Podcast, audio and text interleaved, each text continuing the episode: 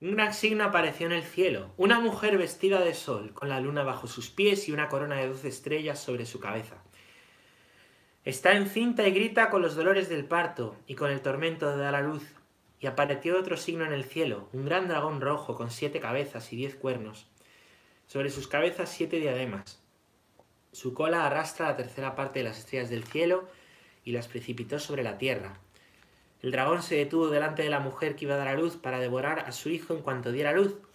La mujer dio a luz un hijo varón, el que ha de regir todas las naciones con cetro de hierro, y su hijo fue arrebatado hasta Dios y su trono.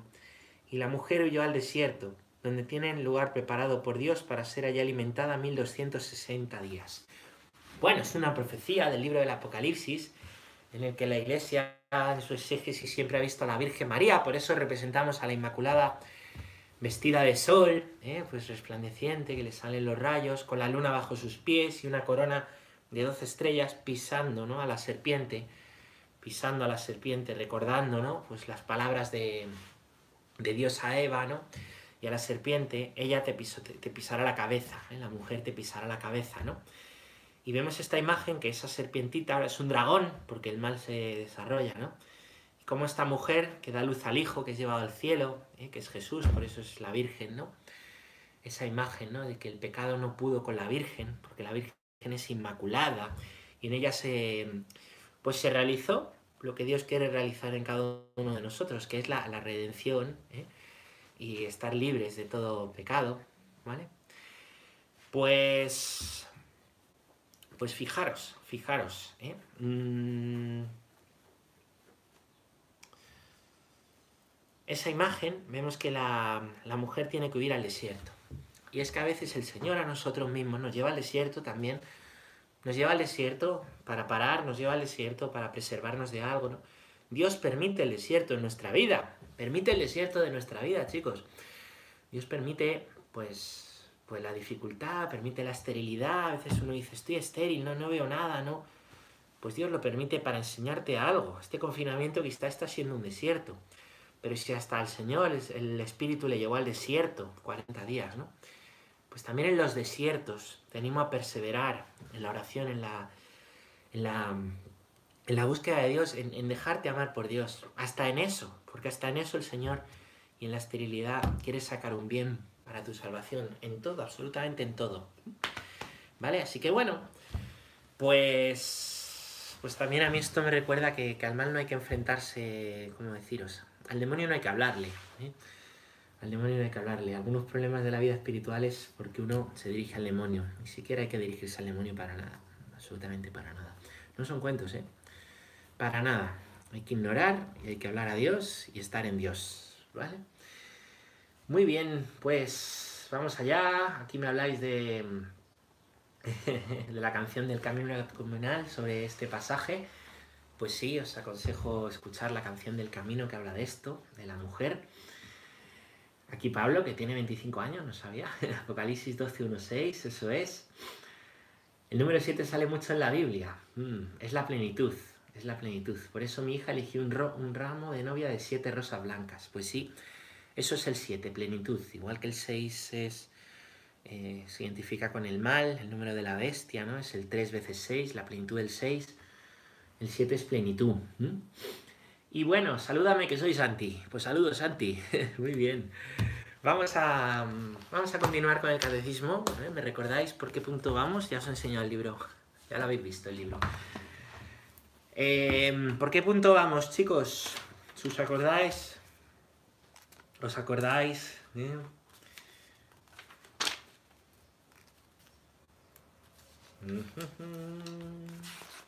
Aquí. Bueno, 120, eso es, muy 120. Muy bien, atentos por si hay latinajos que traducir, ¿vale? Latinajos. El Antonio María se sabe un montón de latinajos, yo no me sé ninguno, macho. Bueno, pues recordamos que ayer había cuatro formas, cuatro sentidos en los que hay que leer la escritura. Cuatro sentidos con profundidad, para conocerla con profundidad. El sentido literal, lo que dice, el sentido alegórico, ¿eh? como el significado que hay detrás, el sentido moral, la enseñanza para nuestra conciencia hacia el bien o contra el mal que hay detrás, y el anagógico, el sentido que nos explica que nuestra vida es parte de un plan de salvación y que vamos al cielo, ¿vale? Y que vamos al cielo. Bueno, pues estos cuatro sentidos, ¿eh? os animo a cuidar y nos anima el catecismo a cuidar. Vamos a hablar del canon, vamos a hablar de, del canon de la, de la escritura, ¿vale? Y de qué es el canon, em, que es este punto número 4 de esta parte, ¿vale? El canon, que son los libros que están dentro, dentro, ¿vale? De la Biblia, dentro, los que leemos, ¿vale? En base a unos criterios que alguna vez he explicado y que iremos también, pues, pues desarrollando, desarrollando, ¿vale? Muy bien. Bueno, pues vamos a hablar de este canon. Punto número 120, chicos, 120. La tradición apostólica hizo discernir a la Iglesia qué escritos constituyen la lista de los libros santos. Esto es una cita de, aquí cita San Agustín, eh, bueno. Esta lista integral es llamada Canon de las Escrituras. Comprende, para el Antiguo Testamento, 46 escritos. 45 si se cuentan Jeremías y Lamentaciones como uno, solo. Y 27 para el Nuevo. 27 para el Nuevo. Muy bien. Y aquí se lee la lista entera, ¿vale? De libros del Antiguo Testamento y del Nuevo Testamento. Aquí están todos, ¿vale? Ahora los podemos ir, los podemos ir viendo, ¿vale? Y ir viendo despacito, ¿vale? Bueno, es decir, la tradición apostólica, tradición con mayúsculas, de los apóstoles, es decir, lo que los apóstoles primero reciben del judaísmo, lo primero, la primera tradición que reciben los apóstoles es judía, es de los judíos, es de los judíos. Em, entonces, los apóstoles reciben todo el Antiguo Testamento. Ese Antiguo Testamento no se deja de leer porque hayamos entrado en el Nuevo. Por eso yo os insisto tanto en que hay que leer el Antiguo a la ley del Nuevo, pero hay que leerlo, ¿vale? No hay que descuidarlo, ¿vale? Bueno, pues la tradición de los apóstoles, primero, em, recibe 46 escritos. Y después, ¿vale? Después, la nueva tradición, ¿vale? El cristianismo nos ha dejado 27 escritos son escritos tanto de los evangelios como de las cartas, como de em, el libro del Apocalipsis, que también entraría, ¿vale? Son escritos que han hecho los propios apóstoles y que son de los, em, em, decir, que ya leían en las primeras iglesias, las primeras comunidades cristianas, y por eso han quedado dentro de la tradición con mayúsculas. Os recuerdo, Criterios para que los libros estén en el canon y no sean apócrifos, que son libros que no están en el canon. Lo contrario a los canónicos son los apócrifos, que puedes leer, como siempre te digo, que están en todos lados, que no, no es lo que la iglesia no quiere que sepas, ¿vale? Bueno, criterios que hayan sido eh, escritos por apóstoles, ¿vale? En la antigüedad, ¿vale? Que hayan sido escritos por, por apóstoles que hayan sido leídos en las primeras comunidades cristianas, que no entren en contradicción con toda la historia de la salvación y con el mensaje de Cristo, ¿vale? Puede haber libros muy bonitos, como os digo siempre, muy bonitos, que digan cosas muy bonitas de Jesús, pero es que no, no consiste en que si dicen cosas feas son apócrifos y si dicen cosas bonitas son canónicos. Hay libros que dicen cosas bonitas que son apócrifos.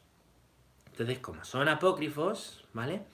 como son apócrifos, pues, pues, pues están fuera de las escrituras, porque han sido escritos después, porque se han perdido, porque no han sido leídos por las primeras comunidades, por lo que sea, por lo que sea. Los apócrifos como más morbosos que dicen, ¿no? Que sí, eh, que tampoco dicen gran cosa, ¿eh? Pero bueno, que hablan de Jesús en una clave, en una clave gnóstica, ¿vale? Como de la nueva era. sí, y los, que se basan los compiranoicos, son todos escritos del siglo IV, el siglo IV, donde estas sectas, estos grupos gnósticos, ¿vale? Pues, pues desacreditaban al cristianismo mediante estos escritos. Tú haces un, haces un libro, patatá, dices una historia de Jesús, cuá, y dices que, que, es, que eso lo escribió Pedro, y oh, todo el mundo, uy, lo escribió Pedro. Pero si esto de los bulos no es cosa de lo basa, ya había bulos, los bulos del siglo IV eran así. era atribuir no solo a los apóstoles, sino escritos que dicen todo lo contrario a, pues a santos, a padres de la iglesia, pues para desacreditar, desacreditar a la iglesia, ¿no? Y ahí están las pruebas, ahí están las pruebas de que son libros que ni están escritos en la época apostólica, ni fueron lógicamente leídos, ni, ni nada, ¿vale? Bueno, sería un tema mm, como bastante interesante, bastante interesante para meternos en profundidad, ¿vale? ¿Qué es lo canónico y qué es lo apócrifo, ¿vale? Y bueno, pues vamos a ir viendo, vamos a ir viendo ¿eh? un poquito estos, estos libros, ¿vale? Vamos a leer los libros del Antiguo Testamento. Bueno, vamos a leer primero el, el punto, si os parece, 121 y luego leemos los libros del Antiguo Testamento, ¿vale? Punto número 121. Vamos a dedicar esto al, al Antiguo Testamento. Punto número 121. El Antiguo Testamento es una parte de la Sagrada Escritura de la que no se puede prescindir. ¡Oh! Sé lo que dice el padre Pachi. Claro, citando el catecismo, pues claro, no se puede prescindir, lo dice la iglesia. No, es que yo el Antiguo Testamento. Que lo dice el catecismo. Muchacho, muchacha. Bueno, es que hay quien dice, son dos dioses distintos. A veces me dicen, claro, es que el Dios del Antiguo Testamento no es el del Nuevo. ¿Y cuál es? ¿Cuál es? Claro que es el mismo. Lo que pasa que hemos, ya hemos hablado de que es una revelación progresiva, de la comprensión que vamos teniendo de él y que la revelación definitiva de ese Dios está en el nuevo, en Cristo, ¿vale? Pero no es que sean dos dioses distintos. Que, hombre, el mayor mandamiento de Israel es que el Señor, nuestro Dios, es solamente uno, el Semá. Solamente uno, como para tener dos. Pues si lo primero que dice Jesús, y lo, perdón, lo primero que enseña el Padre es que, Dios es solamente uno habla contra el politeísmo. O sea, que nada de dos, ¿vale? Otra cosa es que es distinta a la comprensión en el antiguo y en el nuevo, porque en el nuevo ya tenemos la plenitud de lo revelado en Cristo, ¿vale? Bueno, a la luz de Cristo, no veas cómo se lee el Antiguo Testamento a la luz de Cristo. Bueno, bueno. Vamos a ver, veo ahí preguntas, las vamos a responder al final, si os parecen las preguntas, ¿vale? Veo que sigo estando ahí, bien. Bueno, el Antiguo Testamento, punto número 121, ¿eh? subrayad lo que queráis. El Antiguo Testamento es una parte de la Sagrada Escritura de la que no se puede prescindir. Ya lo has dicho, es verdad. Sus libros son divinamente inspirados y conservan un valor permanente. De Iberbun, ¿os suena de Iberbun? Eh? Para quien es nuevo, documento del Concilio Vaticano II que habla, que habla sobre la palabra de Dios sus libros son divinamente inspirados y conservan un valor permanente porque la antigua alianza no ha sido revocada. Es decir, claro, cuando dijo el Señor, dijo, oye, dijo el Señor, que mm, no he venido a abolir la ley, sino a darle plenitud. No, es que estás contra la ley, Jesús, es que tú vas contra esto, tú no quieres la ley, tú quieres acabar con... No, estoy hablando contra el fariseísmo, pero yo no quiero acabar con el Antiguo Testamento. Mi familia judía, pero que Cristo es judío. que no, que la antigua alianza lo que ha sido es llevada a plenitud en la nueva alianza. Abraham, Abraham, te daré una descendencia como las estrellas del cielo. Moisés, haré contigo, eh, haré contigo, te daré una tierra y haré una alianza, eh, una alianza grande. Isaías, que vendrá un Mesías, que vendrá el Mesías, eh. Ezequiel, díselo, díselo a todos. Oseas, que les voy a seducir, que les voy a llevar al desierto y allí les hablaré como en los días de su juventud. Eh, Malaquías, Malaquías, diles, diles que va a venir, que va a venir Elías, que no se va a llamar Elías, pero que va a ser como Elías, eh, Juan Bautista, eh, que va a venir y que nos va a traer al Salvador, eh, en Belén, en Belén, va a ser en, Belén de Judá, en Belén de Judá, van a hacer, eh, díselo. Pues eso, toda la antigua alianza no está abolida, está cumplida en la nueva alianza que es la cruz. La cruz, la cruz, la cruz. vale. Bueno, entonces los libros del Antiguo Testamento, como todos, están divinamente inspirados y conservan un valor permanente. ¿Vale? Conservan valor permanente. Leídos a la luz del nuevo. Bueno, muy bien. Punto número 122. 122. Vamos a seguir hablando del Antiguo Testamento. Me gusta a mí esto del Antiguo Testamento. En efecto, el fin, el fin principal de la economía del Antiguo Testamento era preparar la venida de Cristo, Redentor universal. Aunque contienen elementos imperfectos y pasajeros, los libros del Antiguo Testamento dan testimonio de toda la divina pedagogía del amor salvífico de Dios. Contienen enseñanzas sublimes sobre Dios y una sabiduría salvadora acerca de la vida del hombre. Encierran admirables tesoros de oración y en ellos se esconde el misterio de nuestra salvación. Todo esto que os he dicho es la de Verbum, ¿vale? Vamos a irlo viendo. El principal, el fin principal de la economía del Antiguo Testamento es la venida de Cristo. O sea, ¿qué es la economía? La economía es lo del dinero, ¿no? Bueno, la economía, cuando hablamos de economía en el sentido bíblico, es el plan, el plan el plan del Antiguo Testamento, el fin principal era preparar la venida de Cristo. El Antiguo Testamento es como la alfombra roja, ¿vale? ¿Has estado alguna vez en la gala de los Oscars? Sí, yo tampoco he estado nunca, pero, pero hablan de la alfombra roja, que va todo el mundo ahí, ¿no? Bajan de, los coches y van por la alfombra roja para pasar ahí al teatro. Pues el Antiguo Testamento es esa alfombra roja, es esa alfombra roja que marca el camino, ¿eh? que dice, aquí viene alguien importante, que distingue lo que es importante de lo que no es importante, ¿no? Que lleva a la puerta, ¿vale?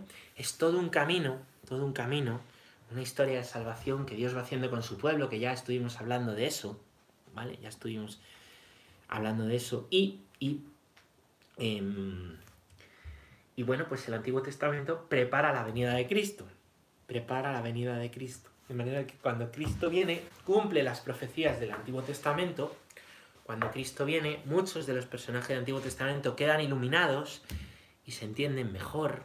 ¿Vale? Ya hemos hablado de Moisés o de David o de Abraham. Pues gracias a, a esta alfombra roja impecable y bella que es el Antiguo Testamento. Muy bien. Aunque el Antiguo Testamento contiene elementos imperfectos y pasajeros, pues sí, hay muchas cosas que son la historia del pueblo que han sido pasajeras, ¿vale? Hay cosas que pues ya eh, han sido elevadas a otra plenitud y ya no se hacen, han sido pasajeras. Por ejemplo, pues todo el tema de los rituales, de los sacrificios del libro de Levítico, ¿eh? pues la carta a los hebreos nos señala que ya no son necesarios esos sacrificios, que ya ha habido un sacrificio único, que es el de Cristo, ¿no? Pues esos son, han pasado a ser elementos pasajeros. También hay elementos imperfectos. A veces hay historias de pecado muy grandes, muy grandes, ¿no? A veces, pues, como dice Jesús, ¿no? Por vuestra dureza de entendimiento, ¿no? El, Señor eh, permitió, ¿no? Casarse de nuevo a Moisés, pero yo os digo, ¿no? Hay elementos imperfectos que están dentro de una pedagogía en que los hombres van comprendiendo cada vez más el plan de Dios y esos elementos imperfectos se han quedado ahí, pasajeramente imperfectos, porque el plan de Dios ya ha sido revelado plenamente, plenamente, y ya es otro, ¿vale? Entonces, Jesús señala esos elementos imperfectos sin abolir la ley. Jesús con lo que hace, hace que muchas cosas hayan quedado como pasajeras, pero sin abolir el Antiguo Testamento. ¿Entendéis? Eh?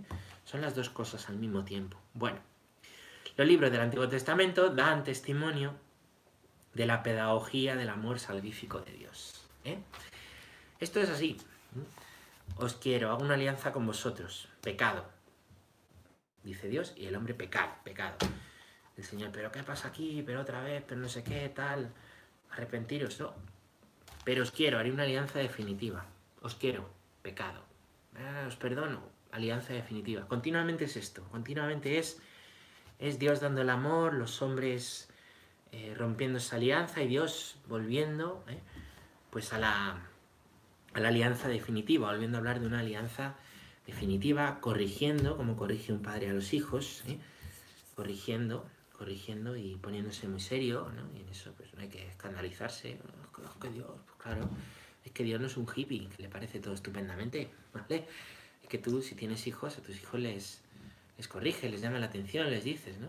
Y en ocasiones eso en el, Antiguo Testamento aparece muy claramente y muy bien, ¿vale? Esa ira de Dios que dicen los rabinos judíos que la ira de Dios dura lo que un gallo sobre una pata. ¿Habéis visto alguna vez un gallo? Poned luego en YouTube, ahora no lo pongáis, ¿vale? Vídeos de gallos corriendo. ¿eh? si no os vais, ¿vale? ¿Habéis visto cuánto dura un gallo en una pata? Pues eso dura la ira de Dios. Y en el Antiguo Testamento, si lo leéis, la ira de Dios dura eso. Es que es, continuamente una llamada al amor, a la vuelta, a la vuelta, a la vuelta, no es un Dios ahí que está años enojado, ¿no? Bueno, pues lo que un gallo en una pata. Es que los gallos no se pueden quedar en una pata, los pobres, ¿no? Por eso corren así como, como gallos. Bueno, el Antiguo Testamento contiene enseñanzas sublimes, exquisitas, ¿no? Sobre Dios y una sabiduría salvadora acerca de la vida del hombre. Es verdad, en el Antiguo Testamento se encuentran grandes enseñanzas sobre el corazón del hombre. Uy, pero eso es muy viejuno, pero, pero que yo insisto, que tenemos el mismo corazón que los hombres antiguos. Tenemos el mismo corazón, aunque tenemos más tecnología y más historia, pero hay una sabiduría muy grande. A veces dicen, no, los grandes avances han venido en el siglo XX, XXI, pero depende, depende, hombre, si me hablas tecnológicamente, pues, pues estamos de acuerdo en que los grandes avances Mm, han venido de ahí, pero, pero oye, ¿y todo el pozo de sabiduría? Mm, no sé yo si, si últimamente en el pozo de sabiduría y comprensión del hombre, ahora que hacemos leyes de la eutanasia y que hacemos leyes de, del aborto y que tratamos de construir una civilización sin Dios y de repente llega un virus a recordarnos que no somos Dios, yo no sé si ahora tenemos mucha más sabiduría que los antiguos. Es que la sabiduría también está en la moral, también está en la ética, también está en la espiritualidad ahora mismo estamos pues, pues cargándonos la ética y la moral, diciendo que la ética y la moral son relativas, relativas, que los valores, ayer hablaba con un chico que, también sigue este chat, me decía, pues que ya se habla de la relatividad de los valores. Yo le decía, pues en el momento en que hay relatividad de valores, apaga y vámonos, ¿no? Porque si el bien es relativo, ¿vale? si, la belleza es relativa, si la verdad es relativa y todo es relativo, pues es que nos matamos, es que nos matamos. ¿eh? Leí un tuit de Jesús Silva esta mañana que me ha gustado también, ¿no? Hemos perdido el norte y sin norte no hay rumbo, y sin rumbo nos llevan a donde quieren, para que lo penséis. Hemos perdido el norte, sin norte no hay rumbo, y sin rumbo nos llevan a donde quieren. Bueno, ahora estamos ya no solo con todas esas leyes sin moral ni ética, ya no solo aguantando como nos dicen que, al final todo es relativo, menos que esté bien, menos que tú estés bien, pues, sino que, hay toda una manipulación, que os, digo, toda una manipulación eh, de la posverdad. Se, se cuenta una historia, se repite una mentira mil veces, a ver si repitiéndola más veces cala y crea pensamiento y damos la vuelta a la historia. Y en vez de pedir perdón por los errores, que es lo que decía Julián en su vídeo, cambiamos la historia, de manera que no hay errores. Qué locura, ¿eh? Qué locura. Bueno, pues yo no sé si somos más sabios que los antiguos, ¿qué queréis que os diga? Si despreciamos una sana antropología, si despreciamos la ética, si despreciamos el valor de la oración, si, si despreciamos que haya verdad y que exista verdad, si despreciamos el valor de lo que es perder la vida, gastar la vida, dar la vida, ¿eh? si pensamos que, el amor son relacioncitas y, y, que si despreciamos el valor de lo que tiene un sí para siempre en un matrimonio, en una vida consagrada, en un sacerdote, pues ¿qué? ¿En qué se apoya, en qué se apoya nuestra pues nuestra, nuestros pilares antropológicos, el sentido de lo que hacemos, ¿en qué? ¿En qué se apoya? Esto ha traído la modernidad. ¿De verdad estamos seguros que hay más progreso? Bueno, si es material, sí. Si es tecnológico, vale. Pero lo tecnológico y lo material, que no tengan detrás una ética y una espiritualidad, al final se caen, se caen. Y podemos tener de todos, pero ser infelices, porque la felicidad no está en tener. La felicidad no está en el estado de bienestar. Es otra cosa, es otra cosa tiene que ver con algo que no se ve. Que no se ve. Bueno. Y claro, los valores al, mismo tiempo manan de Cristo. Los valores manan de Dios, vienen de Dios. Porque los valores por los valores, ¿no? La Revolución Francesa, donde empieza la modernidad, ¿qué dice? Libertad, igualdad, solidaridad. ¿no? Vaya descubrimientos, ¿no? La libertad, pues el Señor ha venido a decirnos que la verdad nos hará libres. Solidaridad, pero si el Señor ha venido a decirnos cambiemos al enemigo, que es mucho más que la solidaridad. El Evangelio se ríe de la Revolución Francesa. Igualdad, pues, pues ya no hay esclavos y amos, ya no hay hombres y mujeres, todos sois uno en Cristo Jesús, lo dice San Pablo. ¿no? Quiere decir, son valores, pero esos valores sin una fuente que emanan al final, como Groucho Marx, que lo dice riéndose, pero que para mucha gente es así, para hoy para nuestro mundo es así. Estos son mis valores, si no le gustan tengo otros, estos son mis principios, si no le gustan tengo otros. ¿Mm? Muy bien, pues esto pasa, esto pasa con los principios. ¿eh?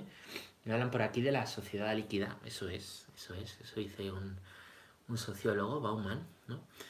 un sociólogo polaco. Al final todo es líquido, todo es la emoción, todo es como estoy ahora, todo es estar yo bien.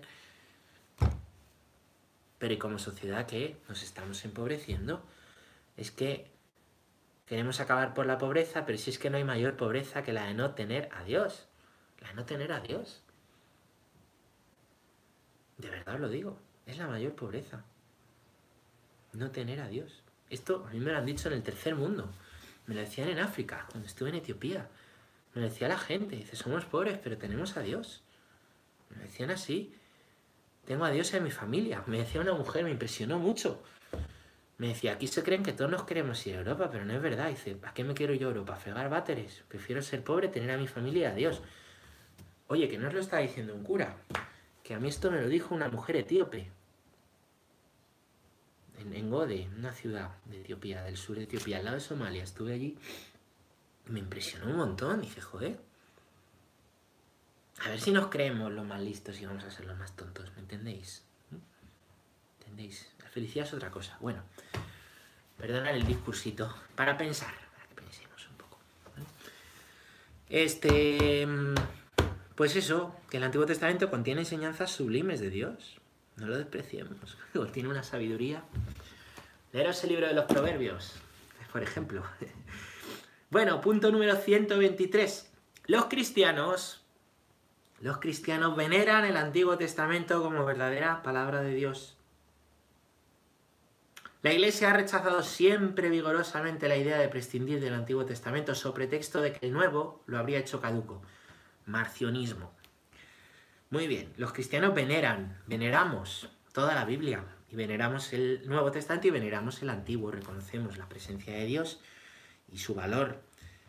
Verdadera palabra de Dios. La iglesia siempre ha rechazado esta idea de que el vale el nuevo y el antiguo no. Esa idea que a veces está metida en nosotros, en nuestras iglesias. ¿eh? La iglesia rechaza esta idea. Bajo el hecho de que el nuevo ha hecho caduco el antiguo, ¿no? Como si fuera un F5, ¿vale? F5, ¿sabéis lo que es F5? Actualizar. Cuando se me para, le dais a F5, ¡ay! Se actualiza ¡pum! Aquí estoy otra vez. Pues pues la Iglesia ha rechazado siempre esta idea. De hecho, de hecho la, mm, la primera herejía cristiana, herejía es pues eh, unas tesis que se apartan, se apartan de la, de la fe enseñada por la tradición de la Iglesia. La primera de todas estas herejías se llama marcionismo, que la cita aquí.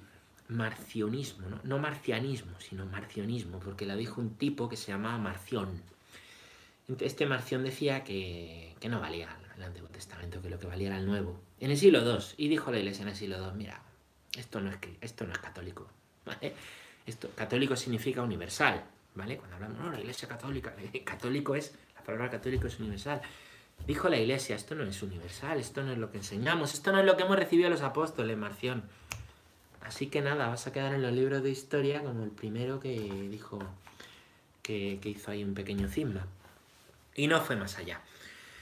Bueno, pues ahí queda. Vamos a leer, como tenemos tiempito, el marcianismo. Es que me acuerdo cuando entré al seminario primero, tengo con nosotros un hombre que, decía que el antiguo no valía, ¿no? Venía con nosotros a clase, Y me acuerdo que empezamos a estudiar Sagrada Escritura y decía este, este, bueno, rebatía el profesor de Sagrada Escritura, que era un profesor buenísimo, una enseñanza buenísima, ¿no? Pues que, que no, que el Antiguo Testamento que, que no, que no, que no, que no, y venga a rebatir y que no, y que no, y que no. Tenía ideas un poco raras, un poco raras también hacia, hacia los judíos, ¿no? Y bueno, pues, pues estaba, estaba con que no, con que no, con que no. Me acuerdo que, que un cura, a un cura, ¿no? Dicen, jo, pues, pues ahí estudiando, ahí estudiando ahí uno que es marcionita, ¿eh? Con estos seminaristas. Y dijo el cura, este no es marcionita, es marcianita, que es súper raro. pues sí, súper raro. Pues cuántas veces nos hacemos unas películas súper raras en la cabeza de, Dios, de la Biblia, de todo, ¿no? Y, dices, es un hereje, que, que es raro. Bueno, pues, pues vamos a ver, vamos a ver los libros, vamos a ir viendo los libros para que veáis las distintas partes.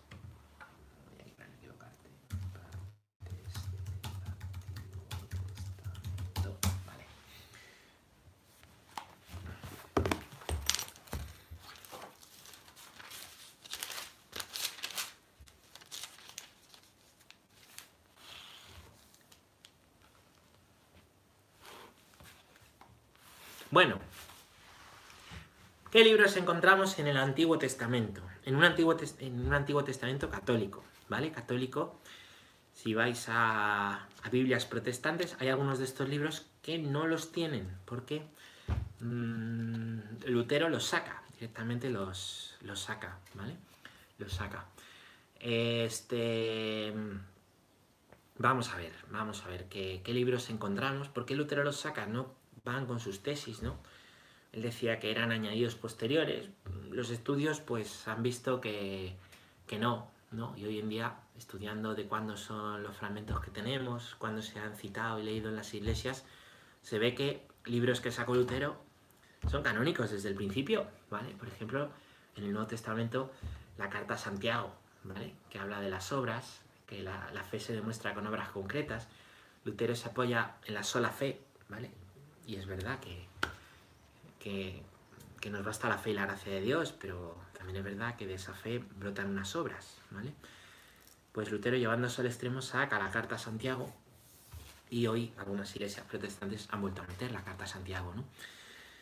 Bueno, pues vamos a ver estos libros, los tenéis ahí, ¿vale? Los tenéis en el punto número... Cachis, en la mar, que lo pierdo.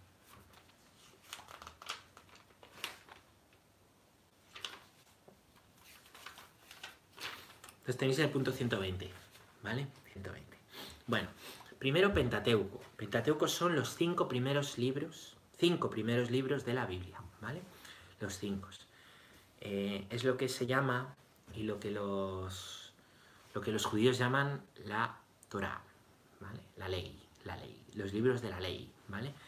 Es donde está, eh, donde, bueno, se, se desarrolla la historia de los patriarcas, ¿vale?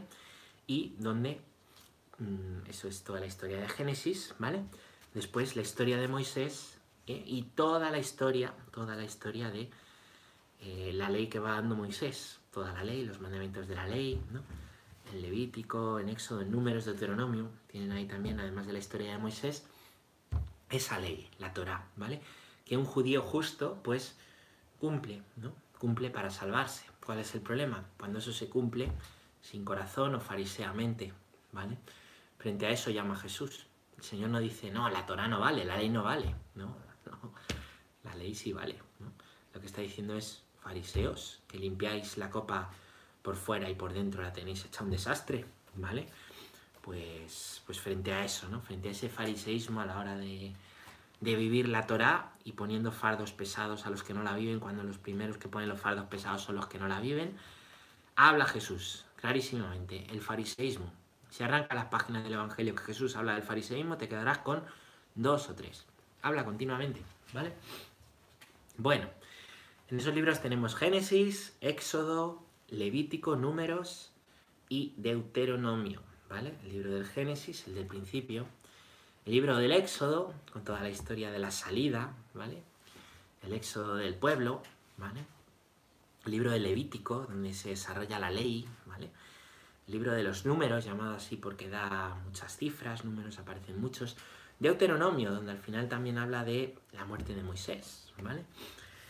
Bueno, después tenemos libros históricos. ¿Qué son los libros históricos? Pues terminada la historia de Moisés, ¿vale? Terminada la, historia de Moisés, vamos a ver la historia del pueblo, ¿vale? Del pueblo que pues entra en la, en la tierra prometida. En la tierra prometida, eh, y vamos viendo, ¿vale? Pues cómo es el gobierno después de Moisés, vamos viendo un periodo que es de jueces, vamos viendo pues ya cuando llega el periodo de los reyes, ¿vale? Aquí encontramos, encontramos primero Josué, ¿vale? Josué en la tierra prometida, el libro de los jueces, que son eh, siete jueces que gobiernan, ¿vale? Gobiernan, eh, pues, a, eh, a, a, Israel en este periodo antes de los reyes. Aquí tenemos también el libro de Ruth, metemos la historia de Ruth, que es una preciosidad, ¿no? Que os aconsejo leer. El libro de Samuel, ¿vale? El libro de, Samuel que, pues que nos va a hablar, ¿no? Nos va a hablar de, del rey David, nos va a hablar de, de, de Salomón, ¿vale? Más que de Samuel. el libro de los reyes, donde están todas las genealogías, historias de los reyes de Israel, que son, muchos, los hay mejores, los hay peores, ¿vale? Las crónicas que continúan continúan pues contando la historia de la historia de de Israel, el libro de Esdras, el libro de Nehemías, que es profeta, ¿vale? Y después aquí tendríamos a Tobit, a Judith. El libro de Judith es otra preciosidad que os aconsejo leer, la historia de Judith, ¿eh? para que veáis una mujer valiente. Y Esther, otro libro que es una de reina, la reina Esther, que también tiene una historia preciosa, preciosa, es una reina muy querida. Eh, y después tenemos aquí dos libros que son históricos, ¿vale? Que es el periodo de los macabeos, ¿vale? Eh, que es el primer libro de los macabeos, segundo libro de los macabeos, ya durante la, invasión de Roma, ¿vale? Que ya es como el final de la historia inmediatamente antes de Cristo, ya entronca con los romanos, ¿vale? Los macabeos. Bueno, eh, tenemos aquí, esto se mete en, los históricos, pero en realidad son no cuentan historias, sino que son libros líricos, ¿vale? Líricos. Tenemos los salmos, la mayoría de ellos escritos por el rey David. En una buena Biblia te vendrá quién ha escrito cada salmo, ¿vale? Distintos autores, los 150 salmos. Tenemos el Cantar de los Cantares, ¿eh? que es un poema precioso, una historia de amor. Una historia de amor que, en la que los padres de la iglesia pues, han comentado y han visto, ¿no? han visto una gran alegoría del amor de Dios a su pueblo, a la iglesia, del amor de Dios a ti en concreto, ¿vale? Os aconsejo mucho leer el Cantar de los Cantares y los, los grandes maestros de la alegoría, por ejemplo Orígenes o San Bernardo, que para mí son los, los dos más alegóricos, pues han hecho un comentario al Cantar de los Cantares. Eh, y el libro de las lamentaciones, las lamentaciones de, de, de Israel, ¿vale? Estoy viendo aquí que... Mm, ah, vale, no, nada. Después vendrían los libros sapienciales, que hablan, recogen la sabiduría, como os digo, la sabiduría de Israel, ¿vale? Tenemos a Job, la historia de Job, que tiene una gran enseñanza que nos advierte contra la religiosidad natural, ¿vale? Contra la religiosidad natural, porque la religiosidad natural que hoy la gente llama karma es que al bueno le pasan cosas buenas y al malo le pasan cosas malas. Y Job es el hombre bueno que le pasan cosas malas, ¿vale? Enseñándonos eso, enseñándonos eso, que hay buenos que les pasan cosas malas, Cristo es la mayor imagen, y malos que les pasan cosas buenas, ¿no? Bueno, pero que Dios no, Dios habla, Dios habla en cada acontecimiento, ¿eh? esto no es una cuestión de premio o castigo, ¿vale? Después tenemos el libro de los proverbios que recoge todos los los poemas, digo los poemas, los refranes del pueblo de Israel, algunos bastante graciosos. Hay algún hermano de la comunidad que, le hace muchas gracias a, gracias a algunos, ¿vale? A mí me hace mucha gracia el de la cerda lavada vuelve al, vuelve al barro, o algo así. me parto cuando lo veo, ¿no? La cerda lavada vuelve al barro, eso es verdad, ¿no? Cuando volvemos a hacer lo mismo, ¿no? Y otra vez.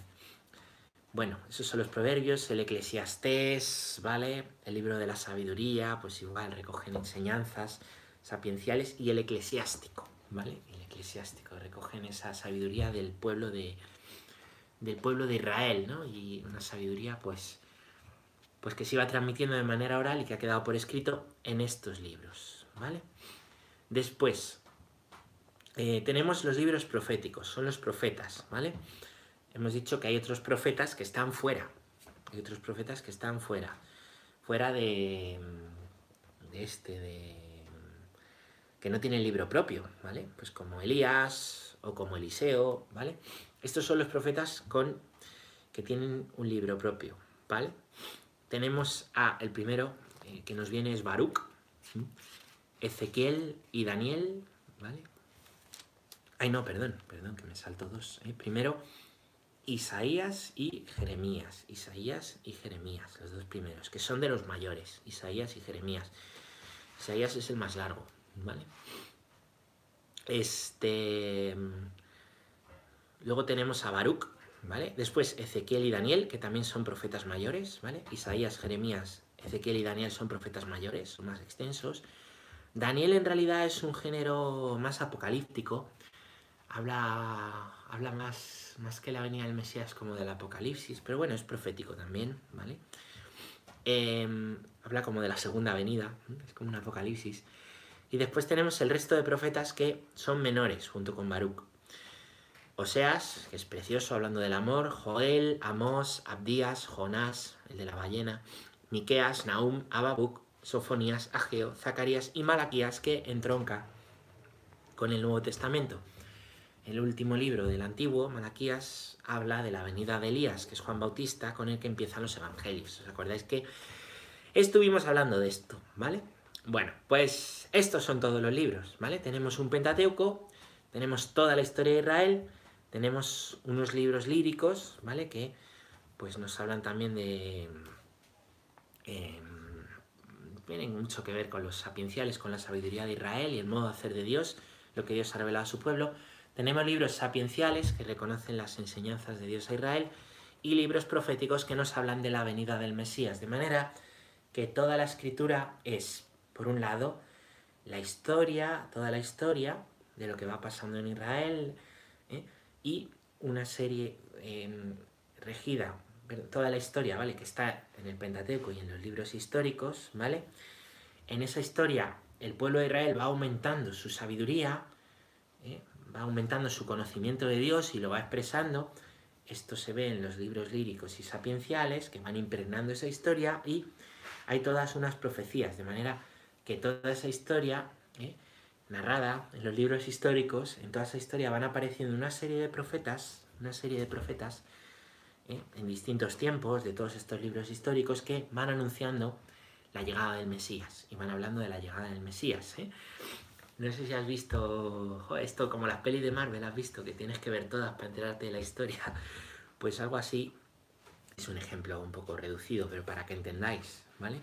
Para comprender toda la historia, toda esa historia, pues necesitas leer primero la historia, después ver cómo hay una progresión en la sabiduría del pueblo de Israel y cómo en toda esa historia hay profetas que dicen al pueblo lo que necesita para el momento presente y anunciando lo que viene para el momento futuro que es al final lo que les va a salvar, Cristo, que ya es la historia del Nuevo Testamento que veremos mañana.